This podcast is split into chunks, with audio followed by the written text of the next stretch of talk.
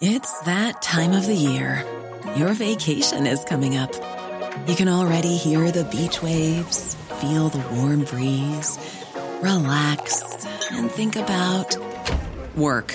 You really, really want it all to work out while you're away. Monday.com gives you and the team that peace of mind. When all work is on one platform and everyone's in sync, things just flow wherever you are. Tap the banner to go to Monday.com.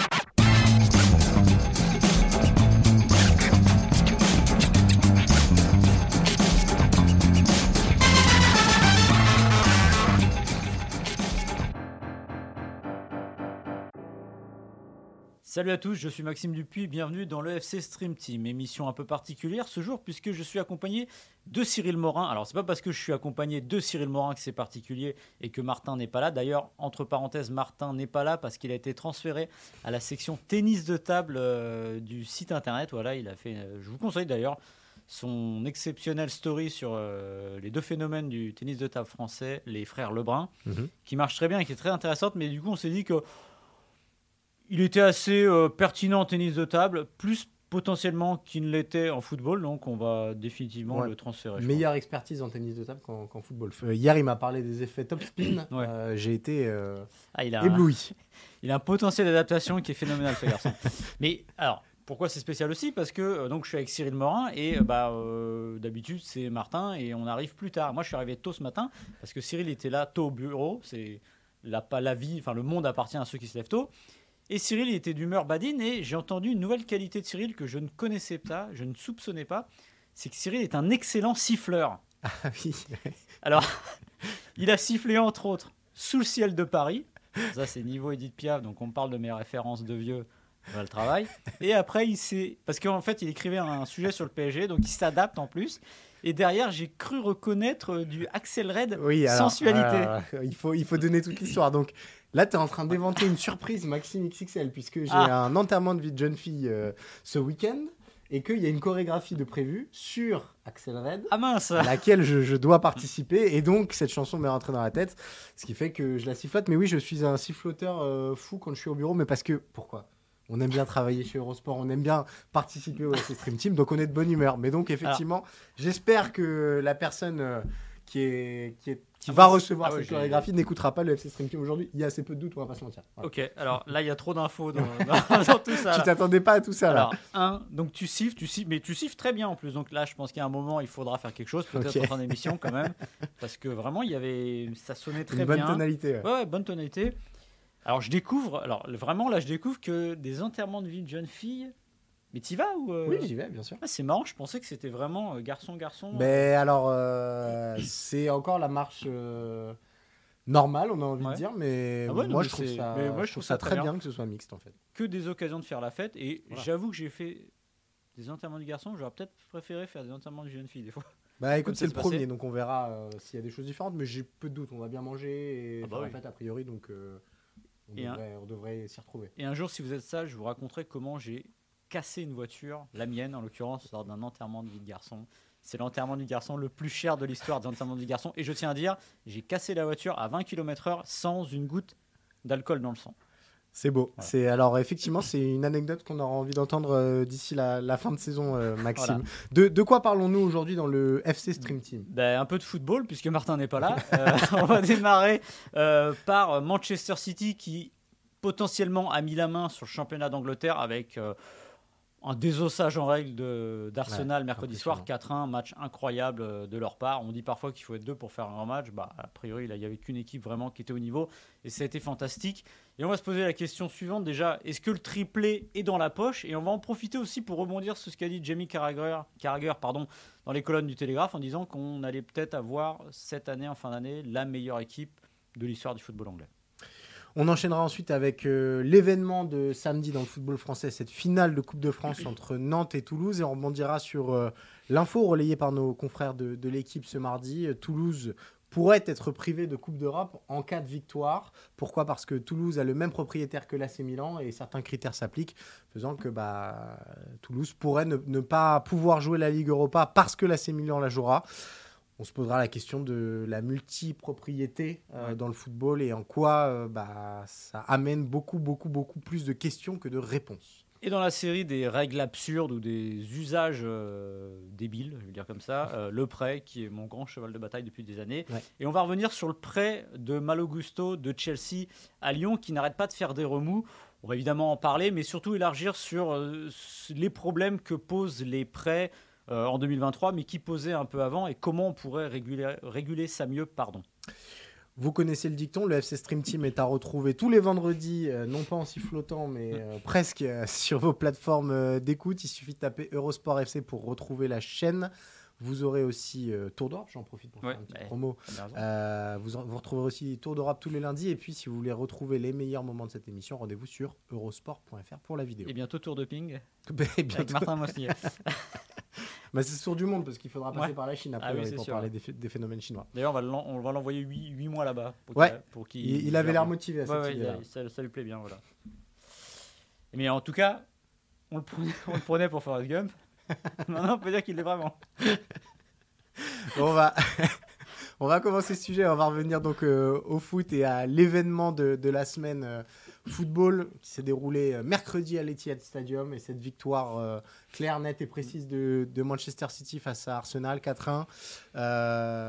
Il n'y a pas eu de match, une équipe de City absolument magnifique qui est revenue à deux points mais avec deux matchs de moins d'Arsenal et qui s'envole vers un possible triplé puisque Manchester City est donc deuxième de Première Ligue.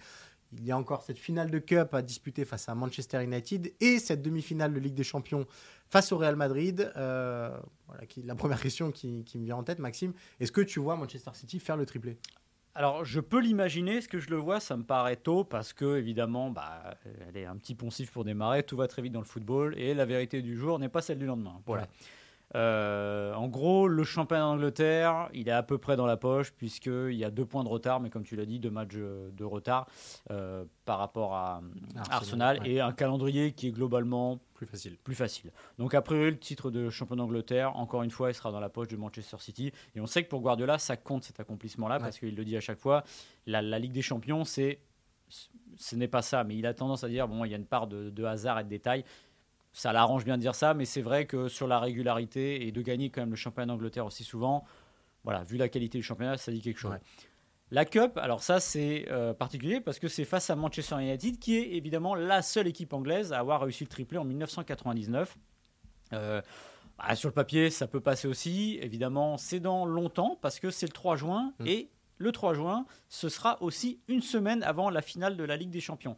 Alors, parfois, ça trotte dans les têtes, ces choses-là. Si City est en finale de la Ligue des Champions. Mais pour que City soit en finale de la Ligue des Champions, il faut évidemment battre le Real Madrid. Je rappelle toujours le truc le plus dingue l'année dernière sur cette demi-finale face au Real.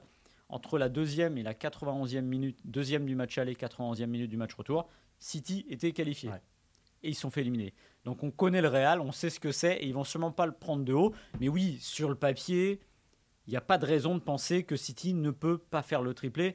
Même si, encore une fois, si une seule équipe l'a réussi, qui s'appelle Manchester United, il y a plus de 20 ans, bah, c'est pas un hasard. Voilà. C'est que c'est très, très, très compliqué malgré les apparences. Moi, ce qui me frappe, c'est qu'on a l'impression que c'est vraiment la, version ultime de, mm. du, du, City de Guardiola. Alors, on a beaucoup, beaucoup parlé d'Erling Haaland, et évidemment, euh, il offre beaucoup de choses. Et d'ailleurs, on a vu mercredi euh, un peu des longs ballons euh, expédiés de l'arrière, ce qui ressemblait pas forcément au style Guardiola, mais qui était ultra efficace parce que Haaland au duel a fait vivre un calvaire à, Rob Holding. Donc, il y a une variété tactique qui est un petit peu nouvelle. Et surtout, cette équipe de Guardiola, avant, elle avait décidé de, de priver l'adversaire du ballon pour mieux défendre. Là maintenant, même sans le ballon, elle est franchement très très compliquée à manœuvrer. Et euh, pour moi, c'est la grande nouveauté de cette équipe de City, c'est que derrière, il y a euh, un sentiment de surpuissance que j'ai pas le souvenir avoir vu souvent avec les équipes de Guardiola euh, quand elles n'avaient pas le ballon.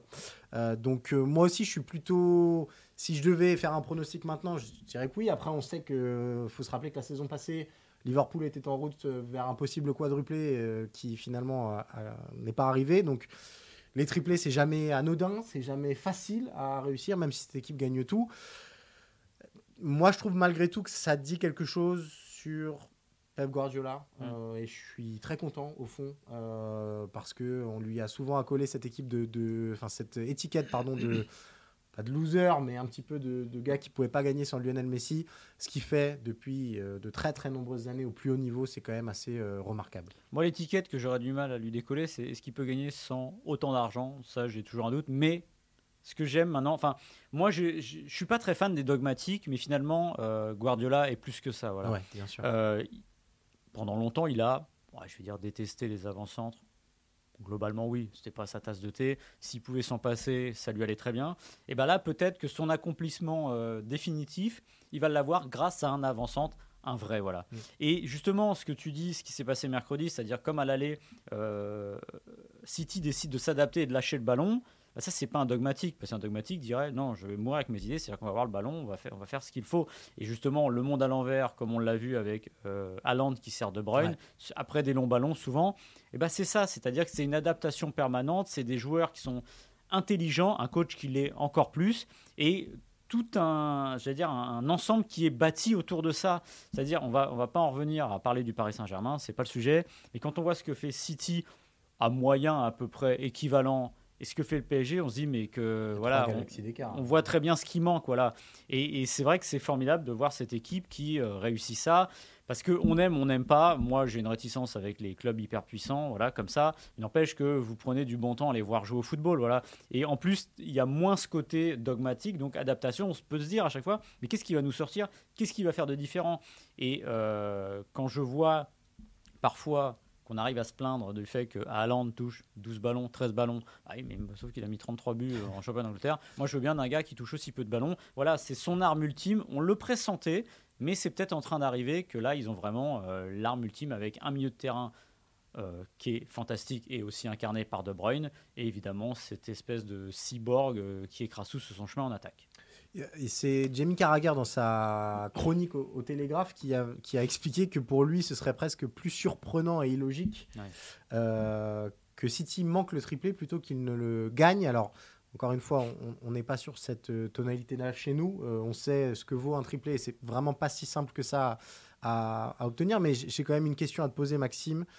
Euh, Est-ce que on n'est pas en train d'assister à peut-être la plus grande équipe de l'histoire football anglais et c'est la thèse défendue par, Ouais. par Carragher dans le, dans le Télégraphe en disant que bah, si City remporte cette Ligue des Champions cette saison, certains penseront que nous sommes en train de, de voir la meilleure équipe anglaise de tous les temps. Euh, il sera de plus en plus difficile d'aller à l'encontre de ce point de vue. Ouais, et il ajoute aussi que c'est la façon dont ils le font, le style, Oui. l'autorité, le panache, l'inventivi- inventivité. Voilà. Sur la deuxième partie, je peux pas lui donner tort parce que voilà, elle a quelque chose de particulière et comme tu dis, c'est une version potentiellement aboutie de ce que Guardiola rêvait. C'est Jamie Carragher qui le dit, donc il faut toujours euh, se rappeler qui est Jamie Carragher. Jamie Ouais. Carragher est un grand Liverpoolien historique. Euh, Jamie Carragher a beaucoup de mal avec Manchester, mais Manchester United surtout. Donc voilà, ça l'arrange aussi de dire ça, il faut le, faut le dire. Dans toute sa chronique, j'ai regardé, il ne cite pas une fois Manchester United parce que voilà, ça, ça un peu la bouche. intime. Voilà, mais c'est normal, c'est de bonne guerre. Alors moi, là-dessus, je, je- j'a- j'adore ces débats-là. Mais je trouve que c'est déjà difficile de juger a fortiori. Ouais, c'est ça. Alors, a priori, euh, oui, si, si, si, il y a beaucoup de si dans ce qu'il dit. Donc, moi, j'ai du mal, et encore une fois, j'attendrai de voir, parce qu'il y a aussi la forme. Imaginez que City gagne la finale de la Ligue des Champions, j'ai une bêtise, sur un coup du sort, une mauvaise situation arbitrale, après avoir été dominé euh, de A à Z par, euh, par le Real qui tape quatre fois sur les poteaux, pourra se dire, bon, bah voilà, la meilleure équipe de tous les temps, parce que ce qui est important avec City, c'est le fond et la forme. Pour valider ça, il faut vraiment que le fond aille avec la forme et quel que soit le, le- le- le fond et la forme, c'est-à-dire que qu'il lâche le ballon ou pas, mais qu'on ait quelque chose où on se dise ça c'est la patte Guardiola qui a marché. Après, voilà, les références, euh, moi je vois deux équipes qui peuvent euh, se situer à peu près dans les mêmes eaux. faut pas oublier le Manchester de 99 qui gagne une finale de Ligue des Champions. Ric-rac, et là pour le coup la ouais. forme est compte parce que. bah, Ce sera inégalable, ça. Ce somme- C'est- enfin, voilà. euh, mais c'est a un priori. sommet émotionnel. On Ah peut oui, très bien dire incroyable. c'est pas un sommet footballistique parce que c'est vrai que cette finale est pleine de promesses mais hyper décevante pendant on va dire 75 minutes au moment où euh, United va lâcher les chevaux et que le Bayern va se créer des occasions.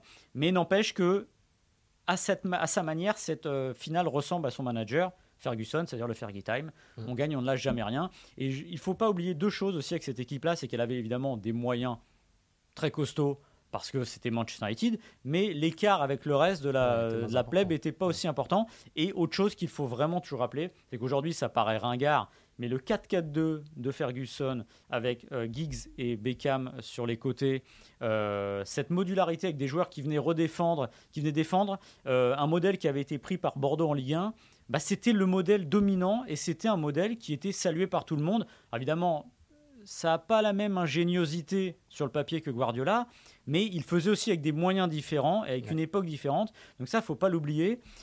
Et aussi, quelque chose qui me tient à cœur, c'est que cette équipe de Manchester, évidemment, il y avait de l'argent, mais c'est la fameuse class of 92, c'est-à-dire qu'il y a Beckham, Mm. Butt, Scholes, Leneville, euh, qui sont là. Je m'excuse si j'en oublie, mais voilà, il y a aussi une équipe qui est formée. Donc j'aime bien ça. Et pour aller très vite aussi, parce qu'après je te laisse la parole, le Liverpool qui va entre 77 et 84, c'est une équipe qui ne se ressemble pas euh, du début à la fin, parce que 7 ans c'est long, mais elle gagne quand même 4 Coupes des Champions. Alors on va me dire, c'était moins difficile, ok, je veux bien l'entendre, mais n'empêche qu'il fallait aller au bout à chaque fois en élimination directe. Et c'était une équipe formidable qui, à un moment, on, on finissait par se dire, un peu comme le, le Barça euh, de Guardiola, ben, ils ont trouvé le truc. Comment on va les arrêter? C'est pas possible. Donc j'attendrai un peu, mais évidemment que s'ils font le triplé, on se posera la question en temps et en heure. Bien sûr. Euh, moi, je vais reprendre un peu le- les thématiques de Martin en, en son absence. C'est le mot clé pour moi, c'est l'émotion aussi. C'est-à-dire que Manchester City a beau avoir perdu euh, ou en tout cas avoir échoué dans sa quête de Ligue Mm. des Champions ces dernières années, ils nous ont offert des émotions et moi des matchs que je vais garder en mémoire. Le match face à Monaco, il est extraordinaire. Ouais. Le, le match face à Tottenham, il est extraordinaire. Le match face au Real, c'est extraordinaire. Et pour moi, ça compte presque pas plus que des titres parce qu'évidemment, à la fin, on regarde les livres Mm. d'histoire, on se dit c'est incroyable, machin. Mais la trace qu'on laisse, elle vient d'abord de l'émotion. Et tu, tu parlais de la finale de 99, euh, beaucoup plus proche de nous. La finale de 2022 Ouais. de Coupe du Monde, elle n'est pas folichonne pendant 80 minutes, ou en tout Mm. cas du côté des Bleus, mais c'est une finale qui restera dans la mémoire de tout le monde. Donc il faudra pas oublier ce, ce sentiment-là. Et je vous conseille d'ailleurs de, de relire une chronique qu'avait fait euh, Philippe Auclair pour nous au début, du, au début de la saison, où il expliquait qu'en Angleterre, finalement, l'enthousiasme était plutôt mesuré autour de ce Manchester Mm. City. Là, pourquoi? Parce que la perfection, finalement, Ouais. euh, bah, ça n'attire pas grand monde. Mm. Quand c'est trop parfait, ça manque, Mm. de- ça manque d'humanité presque. Et euh, moi, je vois mal comment euh, ce- on pourrait égaler le, le sommet d'émotion de, de 99. Cette équipe, Et- il faut qu'elle montre aussi des, des signes un peu plus ouais, humains, ouais. si tant est que ce soit possible, pour qu'on s'y attache un petit Mm. peu plus aussi. Et j'ajoute quand même, parce que là, on a parlé de la finale 99. euh, en quart de finale, ils sortent l'Inter Milan, qui est pas, Ouais. voilà, qui, est- qui est très bien, mais on peut pas dire non plus. Mais en demi-finale, Manchester United sort la Juventus Turin. Euh, Il y a 1-1 à l'aller, il me semble. à- Non, ou je dis une bêtise, je crois qu'ils gagnent, bon, peu importe. Mais au bout de 10 minutes, euh, à Turin, euh, ils sont en train de se faire éliminer, qu'ils sont menés 2-0 Manchester. Et en fait, cette équipe, voilà, elle était revenue avec ses tripes et c'était la Juve qui venait de faire trois finales de suite de Ligue des Champions. Donc c'était pas n'importe laquelle. Il y a aussi ça qui compte dans le parcours qui avait été extrêmement difficile. Et le Bayern, qui à l'époque était aussi une équipe qui attendait de la regagner, mais qui était aussi un poileur du continent. Donc euh, il y avait, ils avaient mixé aussi, comme tu dis, voilà, il y avait ce côté euh, euh, maîtrise de soi, maîtrise des événements, même quand ça va pas bien, pas de panique. Mais en revanche, euh, au retour, euh, la finale, évidemment, il y avait aussi ce côté émotionnel qui était arrivé. Et dès la demi-finale, d'ailleurs, les finales au retour, et évidemment ces cinq dernières minutes qui avaient été complètement folles à Barcelone. Et d'ailleurs, moi, j'aimerais beaucoup revoir, euh, notamment face au Real, peut-être cette équipe de City un petit peu plus chatouillée, un petit peu plus en difficulté pour qu'on on la connaisse un peu mieux autrement que euh, simplement dominatrice. On a vu des, des trous d'air parfois cette Mm. saison qui étaient plus dus à des, voilà, des, des formes chancelantes ou en tout cas irrégulières. euh, mais j'aimerais bien savoir ce qu'elle a vraiment dans les tripes en fait. Et, euh, Et bah, l'avoir gagné à l'arrache, Ouais, Voilà. exactement. Exactement. comme d'ailleurs, c'est pas un hasard, alors c'était le premier, mais quand Agüero donne Oui. le titre à Fantastique. City, pourquoi ça reste dans les mémoires aussi Bien sûr. parce que évidemment c'est le 90 plus 3 je crois avec les maillots etc et qui a ce côté quand même euh, mythique alors évidemment c'était pas le même moment de l'histoire de City mais il y a parfois besoin de ces moments qui sont un peu moins Irrationnel. tout un peu irrationnels ouais, exactement Euh, bah, on va pouvoir passer à la suite. Ouais, euh, au rationnel, là, je pour le coup. Ouais, au rationnel. euh, ou à l'irrationnel aussi, d'ailleurs. Ouais, parce que, au fond, quand on, quand on a lu l'info ce, ce vendredi matin, ça nous a un petit peu piqué les yeux. C'est nos confrères de l'équipe qui ont relayé ça. Euh, ils ont simplement regardé le règlement Ah du il FA. faut toujours regarder les Ouais, il faut toujours regarder les règlements. Et ils en ont conclu une chose euh, si Toulouse venait à remporter la finale de Coupe de France qui se déroule ce samedi au Stade de France face à Nantes, Toulouse ne serait pas garanti de disputer la Ligue Europa la saison prochaine. Pourquoi? Parce que Toulouse est détenu par Redbird Capital, euh, un fonds d'investissement euh, américain, qui détient également le club de l'AC Milan. Or, l'AC Milan est en lice pour disputer la Ligue des Champions la saison prochaine et il est, selon les règlements de l'UEFA, et peut-être que ça va changer, on en parlera, il est interdit à deux clubs qui ont le même propriétaire de disputer la même compétition européenne. Alors, vous allez nous dire, Ouais. la Ligue des Champions et la Ligue Europa ne sont pas la même compétition. Or, si l'AC Milan venait à être reversé en Ligue Europa euh, après la phase de poule, ça poserait un vrai problème. Donc l'UEFA a décidé d'écarter d'emblée cette, euh, cette solution-là. Qu'est-ce qu'on pense de, cette règle déjà et surtout de cette possibilité-là? C'est-à-dire que Toulouse, euh, peut-être au bout du plus beau parcours de son histoire en Coupe de France, pourrait se voir refuser l'Europe et le grand frisson européen. Mais évidemment que c'est pas possible, ce serait d'une injustice absolue et que je ne veux pas que Toulouse euh, ne joue pas de Coupe d'Europe. Vous imaginez quand même, on est quand même dans un. On va, on va remettre les choses euh, dans le contexte. Le football, c'est un sport. Un sport, c'est un jeu.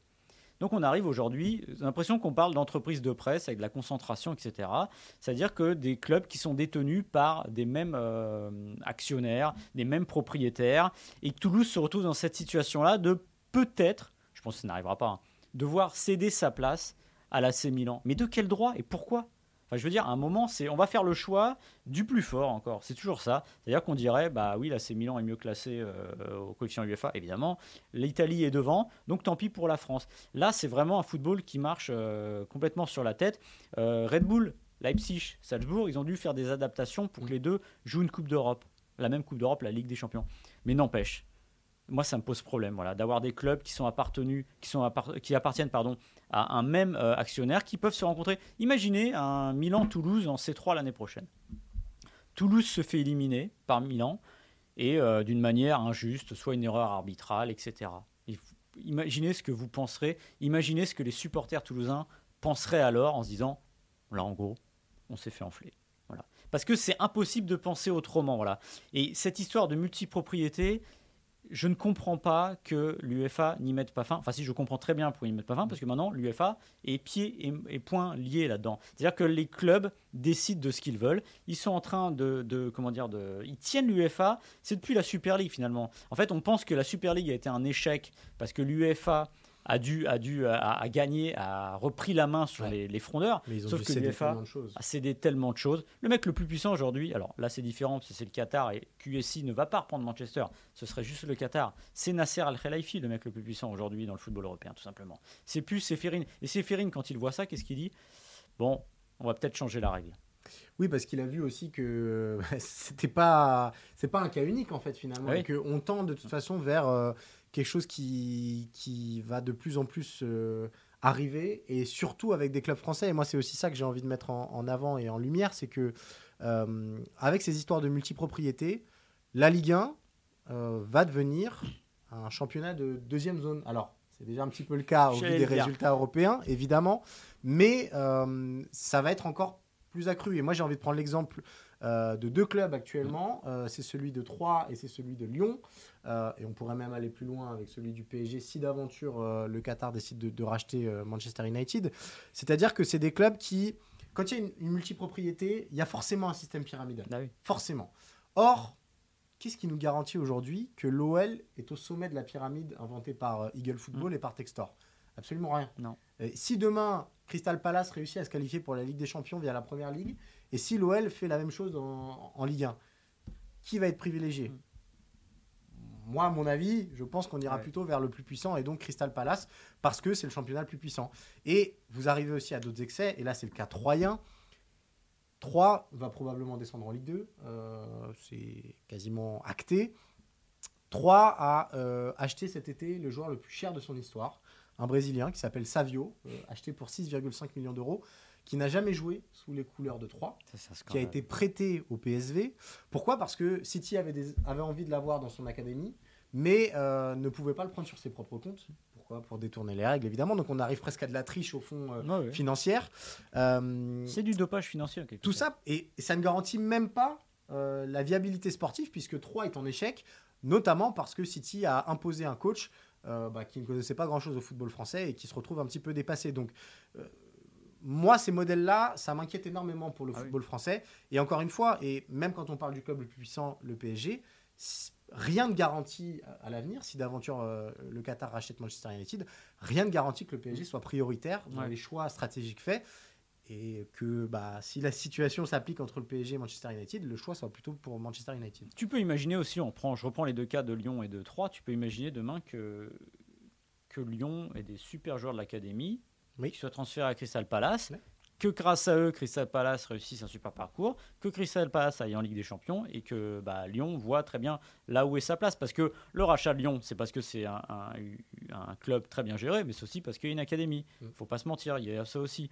Euh, le cas de Manchester, c'est un peu là, on parlait de Manchester City dans le premier sujet, c'est la face sombre de, de ce football-là aussi, Ouais. City. C'est-à-dire que c'est un système euh, pyramidal qui est complètement assumé et qui est très américain. euh, sauf que euh, vous prenez les équipes NBA, ils ont des équipes affiliées à elles. Sauf que ces équipes affiliées en G-League, c'est-à-dire des ligues de développement, mais ne rencontrent jamais les équipes NBA. C'est ça le problème.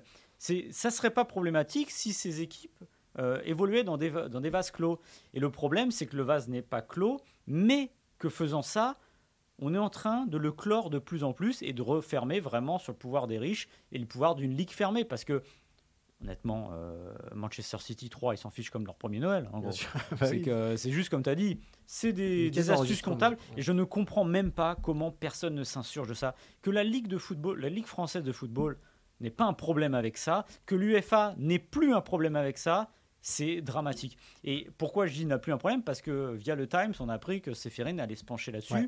sur la règle de multipropriété et sans doute euh, ouvrir un peu la ouvrir un peu les vannes parce que ben, il est coincé. Mais un, c'est une erreur historique pour moi. Ça révèle aussi, comme je disais tout à l'heure, la faiblesse de l'UFA, de l'institution, qui est maintenant coincée par cette histoire de Super League et qui est obligée de donner garantie aux gros, comme elle les a données pour la prochaine Ligue des Champions. Ça révèle quoi aussi? Le mo- La fragilité du modèle, du modèle actuel et la fameuse fuite en avant qui m'est chère de tous ces clubs qui ont tout le temps, tout le temps, tout le temps besoin de plus de pognon. Et comment ils font? Bah, C'est comme ça, c'est en essorant, on va dire, les petits. Et euh, pour moi, indirectement, tu refermes aussi le football européen et la C1 parce Bien que sûr.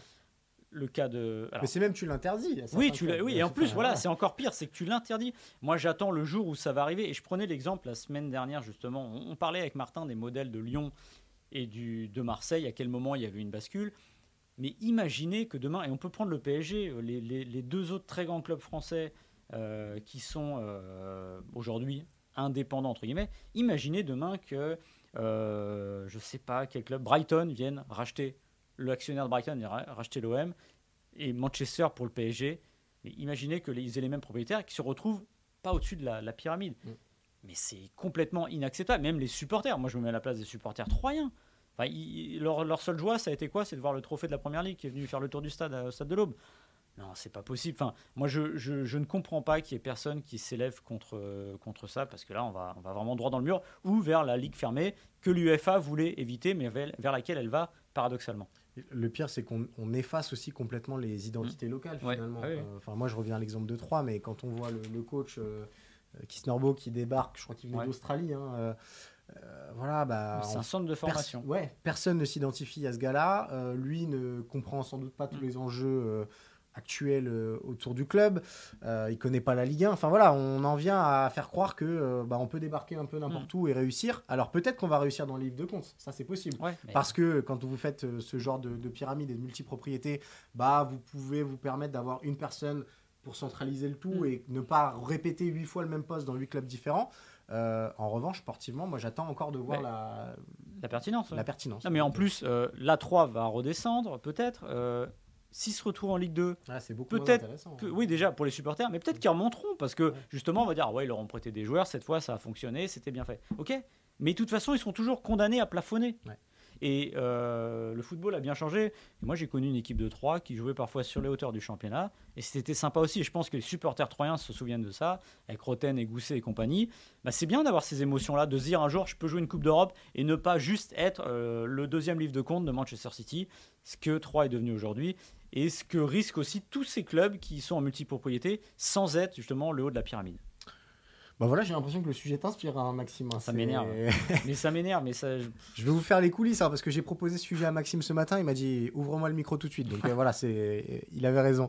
Euh, on va rester un petit peu sur ce thème-là et sur un autre Ouais. abus, euh, Maxime, qui te tient particulièrement à cœur. Et on va rester aussi à Lyon puisqu'on va parler maintenant du cas Malo Gusto. Euh, pauvre Malo Gusto, Ouais. euh, entré en jeu face à l'OM euh, dimanche dernier. Il a raté une occasion, il a mangé la feuille de match tout simplement face au but. Et derrière, il marque ce CSC improbable. Alors on va parvenir sur, on va pas tirer des plans sur la comète autour de ce CSC. En revanche, on peut dire que la situation de Malo Gusto a beaucoup crispé à Lyon mm. ces dernières semaines. Pourquoi? Parce que Gusto a été blessé euh, presque instantanément après son, transfert de, euh, de Lyon vers Chelsea et ce nouveau prêt de Chelsea vers Lyon pour terminer la saison. Et que bah, Gusto s'est fait soigner euh, à Londres sans forcément que Lyon ait toutes les infos.